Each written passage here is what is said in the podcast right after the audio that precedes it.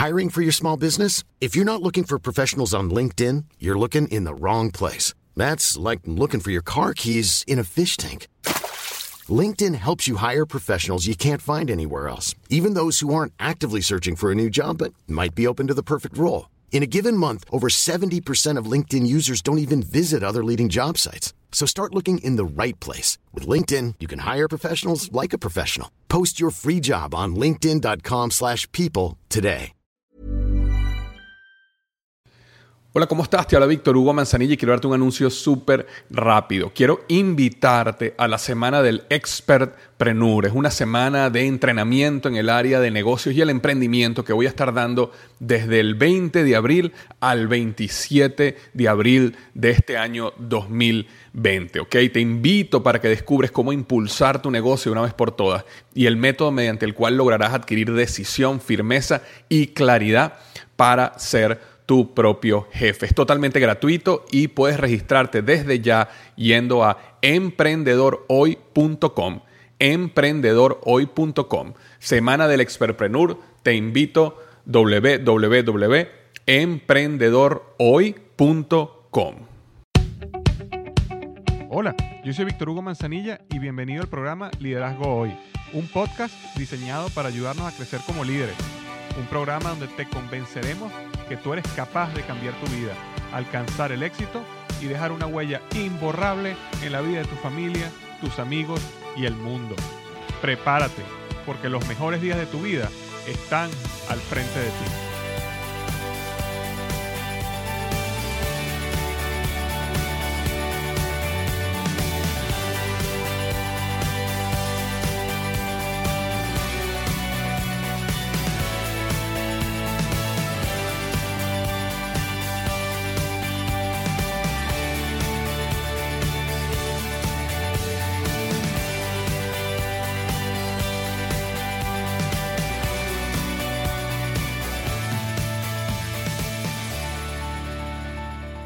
Hola, ¿qué tal? Bienvenido al episodio número 152, 152 del podcast Liderazgo Hoy. Hoy vamos a estar hablando de los ocho modelos mentales del liderazgo. ¿Cuáles son las ventajas y desventajas? Y por supuesto, ¿cuál es el tuyo? Entonces, ocho modelos mentales del liderazgo, donde mentalmente nosotros tendemos, tenemos la inercia a caer de acuerdo a nuestro estilo de liderazgo. Por supuesto, sus ventajas y desventajas. ¿Y cuál es el tuyo? ¿Cuál es el tuyo y cuáles son los diferentes modelos que tienes en tu equipo y en consecuencia si hay algún vacío, cómo llenar esos huecos que existen en tu equipo. Entonces eso vamos a estar hablando en el podcast de hoy, el número 152. Puedes ir a ver las notas del podcast y dejar tu comentario en liderazgoy.com barra diagonal 152. La gran pregunta de hoy es, ¿es un gran líder el que todo lo sabe y todo lo puede, el omnipotente? ¿Ok? O más bien, el gran líder es aquella persona capaz de desarrollar un equipo donde cada miembro traiga fortalezas y en conjunto creen ese equipo estrella. ¿Ok? Sabemos que un gran líder no es el mejor en todo, sino es la persona capaz de crear un gran equipo. Y en consecuencia, para poder construir y crear ese gran equipo, es imprescindible que el líder entienda sus fortalezas, sus debilidades, para así poder traer a otras personas, reclutar a otras personas que curan esas debilidades. Unido a esto, el líder también necesita estar claro, tener una matriz, tener un formato, tener un, este, un modelo donde él pueda detectar, así como detectó sus propias debilidades, sus vacíos, sus huecos, también pueda detectar cuáles son esas habilidades que traen esos individuos para poder realmente reclutar y traer a tu equipo las personas correctas que llenen específicamente esa necesidad que uno tiene. Es decir, el líder necesita también saber qué está buscando. Y eso es lo que vamos a estar hablando hoy basado en estos modelos, estos ocho modelos mentales de liderazgo. Simplemente un minutico antes de comenzar, quería recordarte de que tengo abierto el curso gratis El Poder del Hábito, siete pasos para destruir hábitos tóxicos y desarrollar hábitos de éxito duradero. Si tú eres una de esas personas que quiere de una vez por todas desarrollar hábitos de éxito, si eres una persona que ha estado atado a hábitos tóxicos y quiere finalmente destruirlos, si tú eres una persona que está cansado o cansada de postergar las cosas que tú sabes que no deberías postergar, entonces te recomiendo que hagas este curso que se llama El Poder del Hábito, totalmente gratis, y puedes registrarte en www.tuhabito.com, www.tuhabito.com y te llegará todo el curso por email uno a uno. Son más de seis videos con una guía de estudio que te ayudará en todo ese proceso. ¿Ok? Así que volviendo hoy al, episodio de hoy, los ocho modelos mentales que estábamos conversando. Entonces, estos ocho modelos mentales te van a ayudar para ti, para crear ese, ese, perdón, ese formato, esa estructura, entender dónde estás tú, dónde están tus fortalezas, dónde están tus debilidades y poder buscar primero, o si desarrollas ciertas habilidades a un punto donde no se conviertan ya en debilidades, o tú traigas personas a tu equipo que llenen esos vacíos y realmente puedas construir un equipo estrella. ¿ok? Y para comprender este modelo de los ocho estados mentales o los ocho modelos mentales, necesitamos entender que este modelo está basado en dos variables. Y yo te voy a explicar lo mejor posible a través de un podcast cómo funciona este modelo y de todas maneras te recomiendo que vayas a ver el visual porque hay un visual que te va a ayudar muchísimo y si ves el visual a la vez que escuchas el podcast te va a ayudar muchísimo a entender eh, cada una de las de los pasos o cada uno o cada uno de los estados del modelo, cada uno de los modelos mentales del modelo. Eh, y si quieres ver el modelo, eh, el visual, simplemente tienes que ir a liderazgoy.com barra diagonal 152. Ok, acuérdate que este es el episodio número 152. Entonces, si simplemente vas a www.liderazgoy.com barra diagonal 152, ahí vas a poder ver el modelo y seguir el podcast. Mucho más fácil entenderlo si lo estás viendo. Ok, ahora, este modelo está basado en dos variables. La primera variable es lo que se llama orientación. Ah, y ojo, algo importante es que este modelo no lo creé yo. Este modelo fue lo que descubrí mientras estaba estudiando en los archivos de Harvard Business Review, donde eh, usualmente me meto para investigar las nuevas investigaciones, las nuevas tendencias en el mundo de los negocios, del liderazgo, del desarrollo organizacional, y me conseguí con este modelo que, bueno, hice el trabajo en traducir, hice el trabajo en adaptarlo a nuestra cultura, eh, pero básicamente el modelo viene de Harvard Business Review. Entonces, este modelo nuevamente, repito, tiene dos variables. La primera variable es lo que llamamos la orientación. Y cuando yo hablo de orientación, me refiero que si tú como líder, como individuo, como profesional, eres una persona detallista o más bien eres una persona visionaria. Hay personas que naturalmente son más enfocadas a la ejecución, son más enfocadas al detalle, son más enfocados a, ¿sabes? Esos pequeños, así como dice la palabra, detalles que hacen que las cosas funcionen. Y existen personas que son más estratégicas, que son más de visión, que son más de largo plazo. Entonces, puede ser que uno tenga un poquito de ambos, pero naturalmente uno tiende a ir a un lado o el otro. O eres una persona muy enfocada en los detalles, o más bien eres una persona muy enfocada en las ideas y en la visión y en la parte filosófica de lo que estás haciendo. Entonces, eso es lo primero, orientación. ¿Eres detallista o eres visionario? Esa es una variable. Y la segunda variable es lo que se llama enfoque. ¿Qué es enfoque? Enfoque es hacia donde está tu pasión, hacia donde te dirige tu pasión y, lo que te, y a donde te lleva a enfocarte en una de estas cuatro eh, cuatro tipos de enfoque. Y estos cuatro tipos de enfoque son ideas, procesos, acción y relaciones, ¿ok?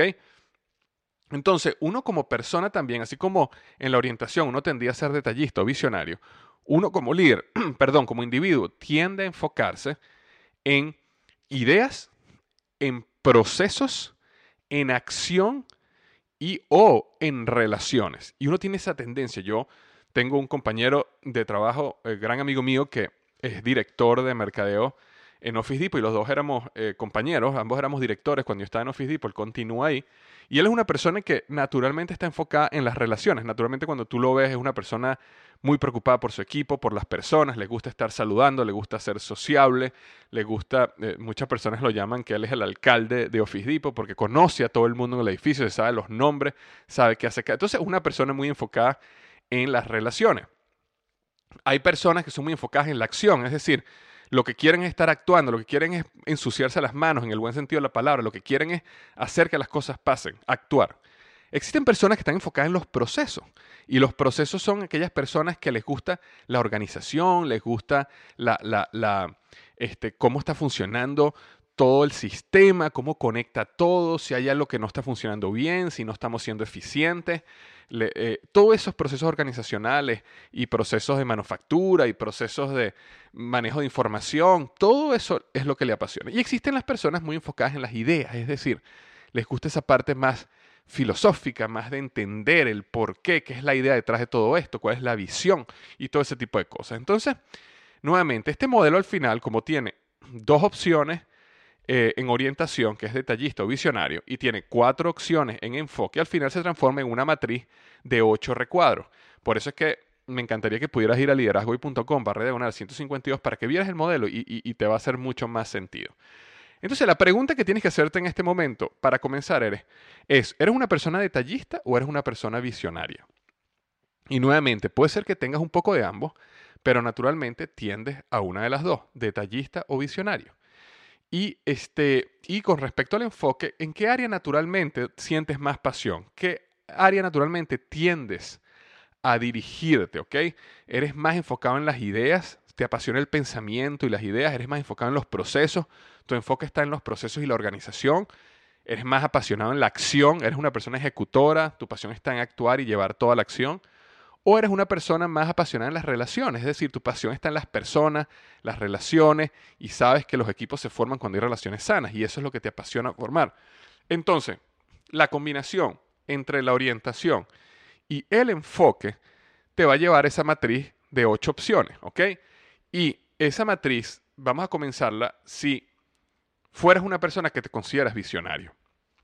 Si tú eres una persona que te consideras visionario, existen cuatro posibilidades de estados mentales que tienes de acuerdo a tu enfoque. Recuerda que habían cuatro opciones que eran ideas, procesos, acción y relaciones.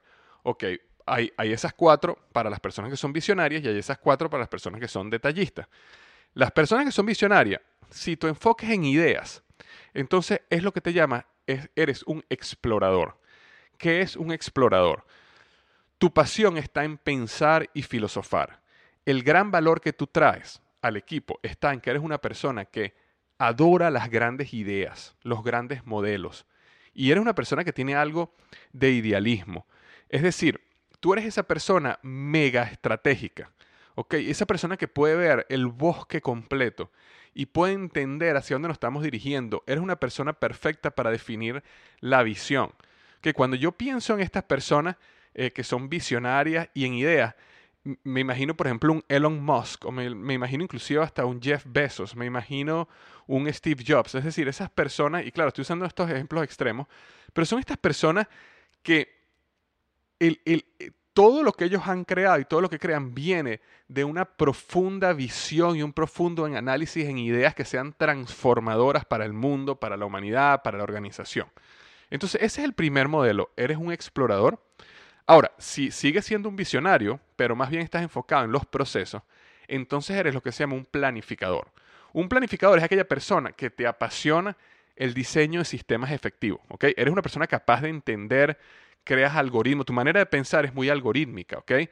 Eh, es más, cuando hay algún problema, cuando hay algún reto, en la organización, en tu equipo, en tu proyecto, tú creas algoritmos mentales de estos grandes problemas de la organización y tu valor está en que eres una persona capaz de crear sistemas que resuelven los problemas de la mejor manera, de la manera más efectiva, de la manera más eficiente.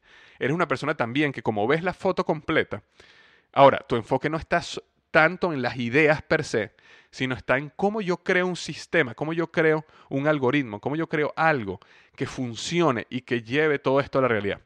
Eh, es decir, eres, una, esa persona que ve la foto completa, que eres, tienes un presupuesto de los recursos, manejas líneas de tiempo, lo que llamamos los Gantt charts o CPS o Critical Path Scales, que son los, las líneas de, no sé cómo llamarlas en español, de, del camino crítico. y eres esa persona que eres capaz de de ver todo el equipo y alinear todo el equipo y decir, ok, esto es lo que tenemos que estar haciendo, tú tienes que hacer esto, yo esto, este tiene que cumplir esto en esta fecha para que en esta fecha se logre esto. Y como eres un planificador, sabes que necesitan que hay cosas que tienen que suceder en ciertos tiempos para que seis meses, un año, dos, tres, cinco años a partir de hoy se logre la visión. Y ese es tu gran poder y ese es el gran valor que traes a la organización. Si sigues siendo una persona visionaria, pero no eres explorador ni eres planificador, sino que eres una persona donde está enfocada en la acción, visionario enfocado en acción, entonces eres un inspirador.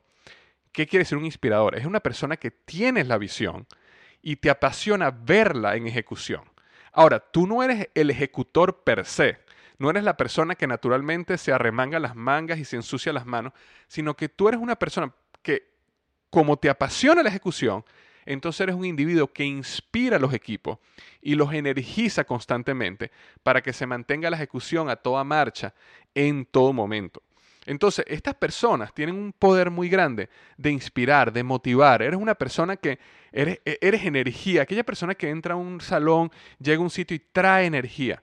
¿ok? Va y, cuando habla con los niveles más bajos de una organización, con los, los, jefes de línea, los, que manejan la planta de producción, los que están en entrega, los que están en cualquier... Y, y tú los hablas y los, logras llevar a un estado donde las personas salen motivadas, salen inspiradas, porque entienden la visión y tu energía se transmite y entonces ellos hacen su trabajo día a día con mayor entusiasmo. Pero al final toda tu energía y todo tu enfoque está en la acción, en que las cosas se hagan. Y por último, si eres una persona visionaria, pero no estás enfocado en las ideas, es decir, explorador, no estás enfocado en los procesos, planificador, no estás enfocado en la acción, inspirador, sino más bien estás enfocado en relaciones, entonces eres un conector. ¿Qué es un conector?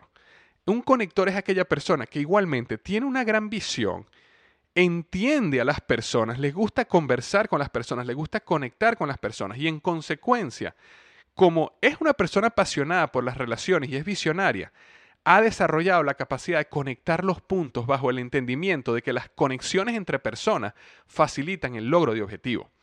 Entonces, como tú conoces las necesidades particulares de los miembros de tu equipo porque te gustan las personas, te gusta conversar con ellas y debido a que te apasionan las personas, tienes una amplia red de contactos porque durante años has ido creando esta red de contactos, tú sabes cómo y cuándo conectar a las personas correctas para habilitar y abrir puertas para tu equipo. Y inclusive en el libro de Malcolm Gladwell, que se llama The Tipping Point, él habla de este, de este individuo que se llama el conector, es aquella persona que, wow, conoce a todo el mundo, ¿ok? Conoce a todo el mundo y lo, puedes llamar también como el alcalde, ¿no? Como yo hablaba del caso del compañero mío en, Office Depot.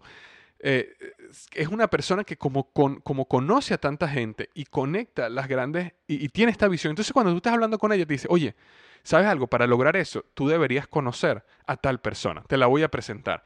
Porque esta persona te puede ayudar en esto y te puede abrir esta puerta oye, tú quieres llegar a hacer esto, sabes que yo conozco al presidente de esa compañía, yo creo que te puedo ayudar a conseguir un trabajo ahí. Entonces, es esa persona que lo que le gusta es conectar, conectar, conectar, conectar, porque sabe, lo cual es verdad, que proximidad es poder y que cuando tú tienes las personas correctas conectadas, grandes cosas se hacen. ¿Ok? Ahora, estamos en el nivel inspirador, perdón, el nivel de visión, ¿verdad? Entonces, cuando tú eres un líder de visión, tenías cuatro opciones. Si eres una persona enfocada en ideas, eres un explorador. Si eres una persona enfocada en proceso, eres planificador. Si eres una persona enfocada en acción, eres un inspirador. Y si eres una persona enfocada en relaciones, eres un conector. Ahora, ¿qué pasa con esa persona que, no es una persona que tiende su, su, su, em, eh, perdón, em, se me fue la palabra, perdón. Eh, tiende a enfocarse en el detalle, no en, la, en, la, en la visión este, su orientación es hacia, la, hacia los detalles y no a la visión. Discúlpenme, discúlpenme por eso, por un momento se me, se me blanqueó la mente. Entonces, esa persona también tiene cuatro diferentes modelos de pensamiento.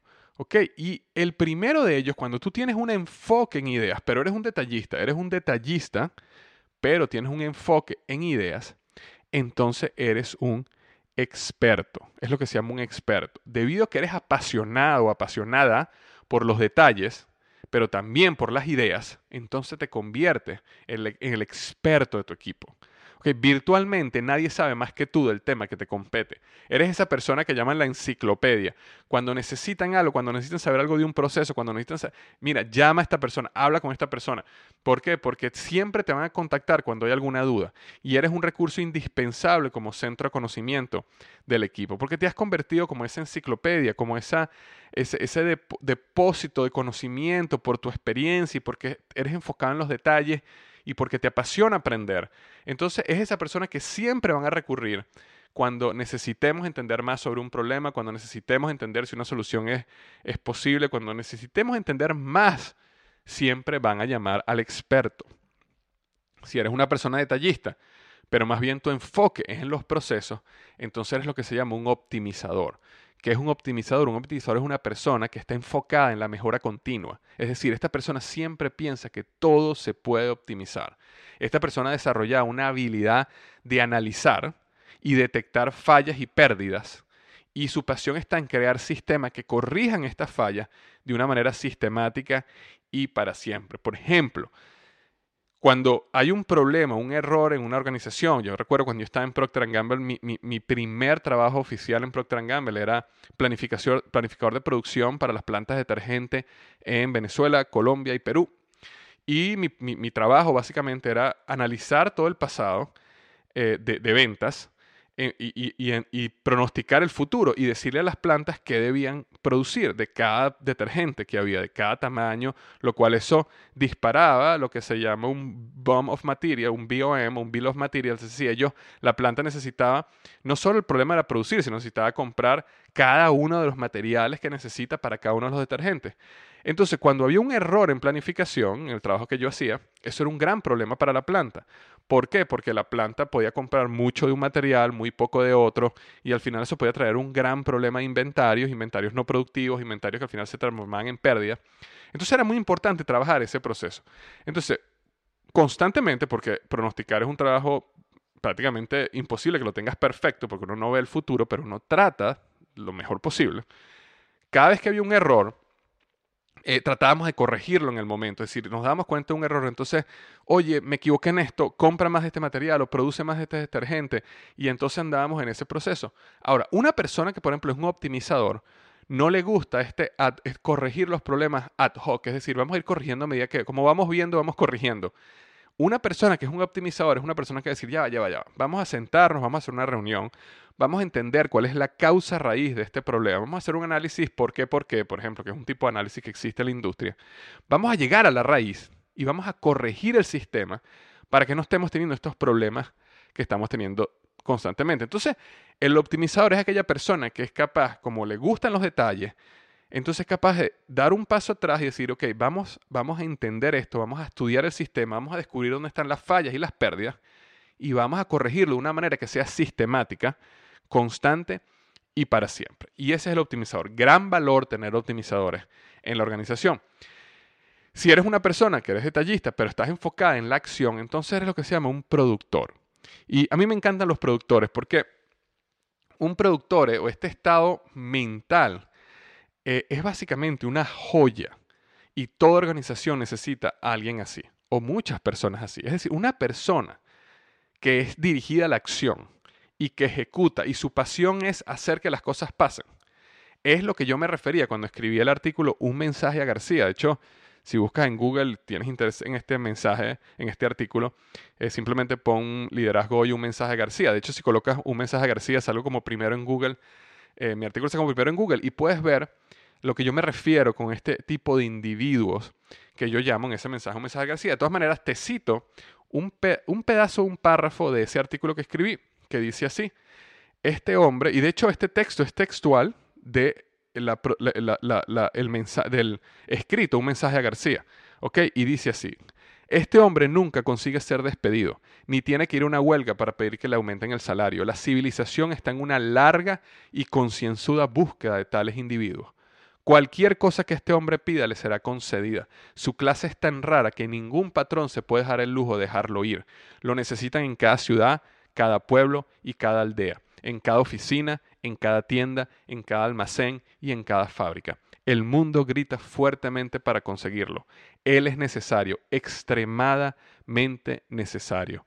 La persona que puede llevarle un mensaje a García. Si quieres entender de dónde viene esta gran historia, busca Liderazgo Hoy y busca un mensaje a García y léelo porque es un artículo para mí que fue, uno, fue fascinante y, realmente te enseña el poder de, los, de lo que es ser un productor, de lo que es ser un ejecutor, de esa persona que está enfocada en la acción y hacer que las cosas pasen. Esta persona es la que hace que las cosas pasen. Sale a vender, rompe barreras, actúa, actúa, actúa.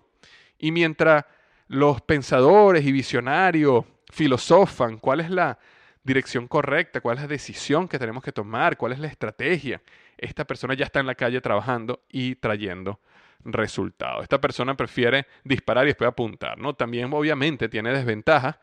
Eh, pero, pero, pero la, la gran ventaja de ser un actuador es a lo que vale oro. Ahora, queda todavía un estado de pensamiento, ¿verdad? Porque cada tipo de orientación, bien sea visionario o detallista, tenía cuatro. Hasta ahora en el área detallista hemos discutido el experto, que es cuando tú enfoques en ideas, el optimizador, que es cuando tú enfoques en procesos, el productor, que es el que hablamos ahorita, cuando tú enfoques en acción, y el enfoque en relaciones es lo que se llama el coach. Y el coach o el mentor es este individuo que tiene tendencia detallista, pero como su enfoque está en las personas, se convierte en el mejor mentor de un equipo. Esta persona tiene paciencia para enseñar, tiene pedagogía, se comunica bien porque conoce el detalle de todo, es decir, tiene la sabiduría, tiene la experticia del tema que habla, pero como le apasiona a las personas, es la persona perfecta para enseñar y llevar a otros de la mano en el proceso de aprendizaje. Entonces, esos son los ocho modelos de pensamiento. Piensa un poco cuál eres tú. Si tú eres visionario, eres un explorador, eres un planificador, eres un inspirador o eres, o eres un conector. Y si eres un detallista, eres un experto, eres un optimizador, eres un productor o eres un coach. Ahora, hablemos un minuto de ventajas y desventajas, porque cada estado mental tiene un gran potencial y e, idealmente en un equipo debería haber una completa diversidad de todos los estados mentales. Sin embargo, sabemos que la realidad, porque las empresas, las organizaciones, los equipos no tienen un presupuesto para tener ilimitada personal, es que raramente podemos tener un equipo que sea tan diverso, donde logremos tener todos estos estados de pensamiento. Y entonces en este caso necesitamos estar conscientes de dónde están los vacíos y buscar llenarlos de alguna manera, bien sea que lo desarrollemos o bien sea que por lo menos estemos con cuidado, que sepamos que hay un vacío ahí y tengamos cuidado de las consecuencias negativas que ese vacío nos puede traer. El primer riesgo que existe es que debido ¿ok? Y aquí hay un, gran punto que tienes que tener cuidado como líder, debido a que las personas normalmente reclutan, contratan a otros que se parecen a ellos, entonces terminan con un equipo donde todos son visionarios o todos son detallistas. Naturalmente, tú quieres estar con la gente que piensa como tú. Tú quieres estar con las personas que tienen la misma tendencia y eso es algo natural. Nosotros tendemos a asociarnos con la gente que piensa similar a nosotros. Entonces, cuando traemos un equipo, lo formamos y es un equipo que dirá, solo tiene una orientación, porque todos se parecen. Entonces tienes que tener cuidado con eso. Por ejemplo, si tú tienes un equipo donde todos son visionarios, únicamente visionarios, entonces lo que tienes es un equipo estático, es un equipo que no progresa. Los miembros del equipo pasan horas filosofando y buscando la idea perfecta y la estrategia perfecta.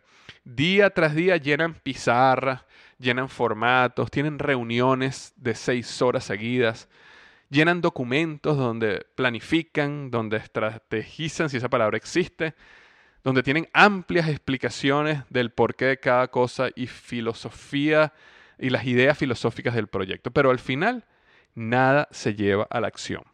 Ahora, ¿qué pasa si por el contrario tienes un equipo donde todos son detallistas?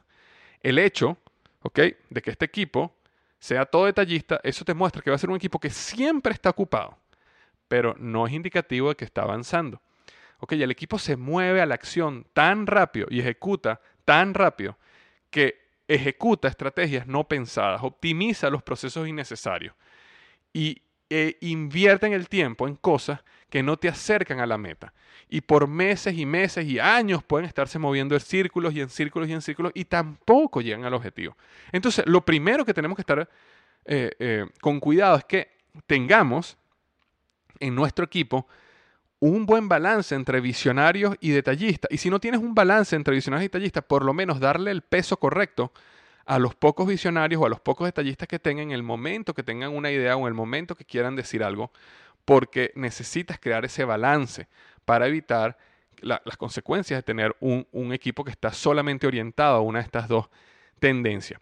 El segundo riesgo que puedes tener es que tengas un equipo que solo está enfocado en uno de los enfoques, digámoslo así. Es decir, tienes un equipo que está solo enfocado en ideas o solo enfocado en procesos o enfocado en dos o en tres, pero le falta una de ellas. Y es importante que necesitas tener las cuatro o los cuatro enfoques en tu organización, en tu equipo. ¿Por qué? Imagínate, si tienes un equipo donde no hay nadie que tenga pasión por las ideas, entonces se acaba la innovación y todo el negocio muere Porque cuando no hay innovación, ¿qué sucede? La competencia te supera, tu producto o servicio se comoditiza, al final tus márgenes decaen y al final la compañía muere. Entonces tú necesitas innovación, tú necesitas tener visión, tú necesitas tener un norte, necesitas tener ideas estratégicas que permitan a tu negocio salir afuera y ganar en el mercado. Eso te lo dan las personas que están enfocadas en las ideas. ¿Qué pasa si tienes un equipo donde no hay personas de proceso? Entonces te conviertes en una organización que es completamente ineficiente y tienes grandes pérdidas constantes, pérdidas de tiempo, de recursos, de personal, de dinero, que al final te llevan a la bancarrota. Te llevan definitivamente a la bancarrota. la gran cantidad de empresas, negocios, ideas que tenían un producto, un servicio magnífico, que los consumidores lo adoraban, pero sus procesos eran tan ineficientes que los llevaron a bancarrota, es, es larguísima. Entonces hay que tener mucho cuidado con no tener personas que están que tienen esa pasión por mejorar, por optimizar, por entender los sistemas y los procesos de la organización y cómo cuidarlo. Es de suma importancia. ¿Qué pasa si tienes un equipo donde le falta la acción? Bueno, ahí no tengo mucho que hablar. O sea, el equipo muere porque cuando no hay acción no hay resultados. Cuando no hay resultados el liderazgo se empieza a caer y cuando no hay resultados no hay ventas. No hay ventas, no hay dinero. No hay dinero, la compañía quiebra también. Y por último, ¿qué pasa cuando hay un equipo que no tienes nadie que tiene pasión por las relaciones? Entonces el ambiente se convierte en tóxico. Y cuando el ambiente se convierte en tóxico, termina socavando la confianza que termina destruyendo al equipo. Cuando el ambiente es tóxico, cuando no hay confianza, ¿qué es lo que empieza a pasar? La gente se empieza a ir, la, la gente empieza a buscar otros trabajos, otros equipos, otras opciones y otras oportunidades y termina el equipo destruyéndose, al punto donde si no hay equipo, no hay proyecto, no hay negocio, no hay empresa. Entonces, Fallar en cualquiera uno de estos enfoques al final te trae destrucción en tu, en tu proyecto, en tu negocio, en tu empresa. Y, y, en este caso, por eso es importante ver la foto completa y entender con tu equipo, con tu organización, con tu proyecto, cómo estás tú en cada uno de estos ocho estados de pensamiento en tu equipo. De hecho, yo te recomiendo cuando vayas a liderazgoy.com barra diagonal 152, verifica, imprime si quieres ese, ese, esa, esa matriz y, colócale color, si estás, en, si estás en rojo, estás en amarillo, estás en verde, en cada una de, de, las ocho estados mentales en tu equipo.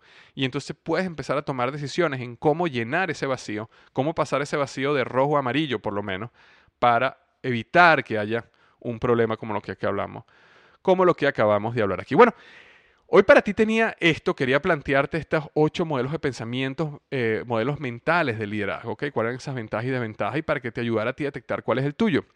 Yo quería eh, que ambos nos comprometiéramos de ahora en adelante eh, a, este, em, digamos, a este proceso o este compromiso, digámoslo así, de lo que es el podcast y lo que es el blog Liderazgo y este esfuerzo que yo estoy haciendo semana a semana por traer este contenido para ti. ¿no? y lo que te quería plantear era lo siguiente.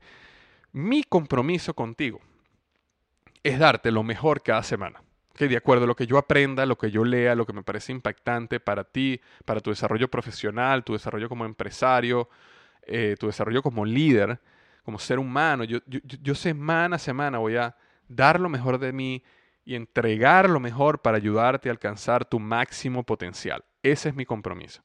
Y tu compromiso conmigo es lo que yo llamo las tres Cs, ¿ok? Las tres C, que es comenta, comparte y crea. ¿Qué quiere decir comenta? Comenta significa dame tu opinión. Eh, dame, muéstrame cuál es tu idea, cuál es tu punto de vista. Aporta tu voz a la comunidad.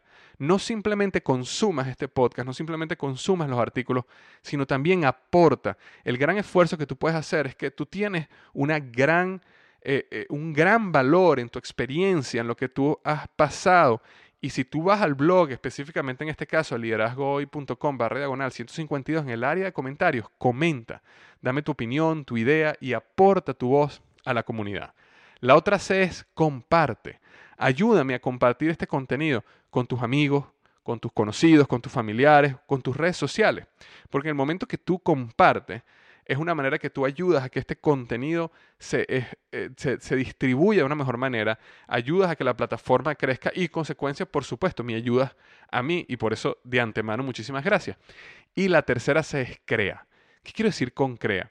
Utiliza lo que aprendiste hoy, utiliza lo que discutimos hoy, utiliza lo que la comunidad habló y mostró a través de los comentarios y crea algo magnífico para tu vida. Nuevamente, no solo te enfoques en consumir, en aprender, en engordar en conocimiento, sino lleva esto a la acción, llévalo ya y crea algo magnífico con todo esto que estamos haciendo. Y esas son las tres Cs del compromiso. Comenta, comparte y crea. Muchísimas gracias, te mando un gran abrazo y recuerda que los mejores días de tu vida están al frente de ti.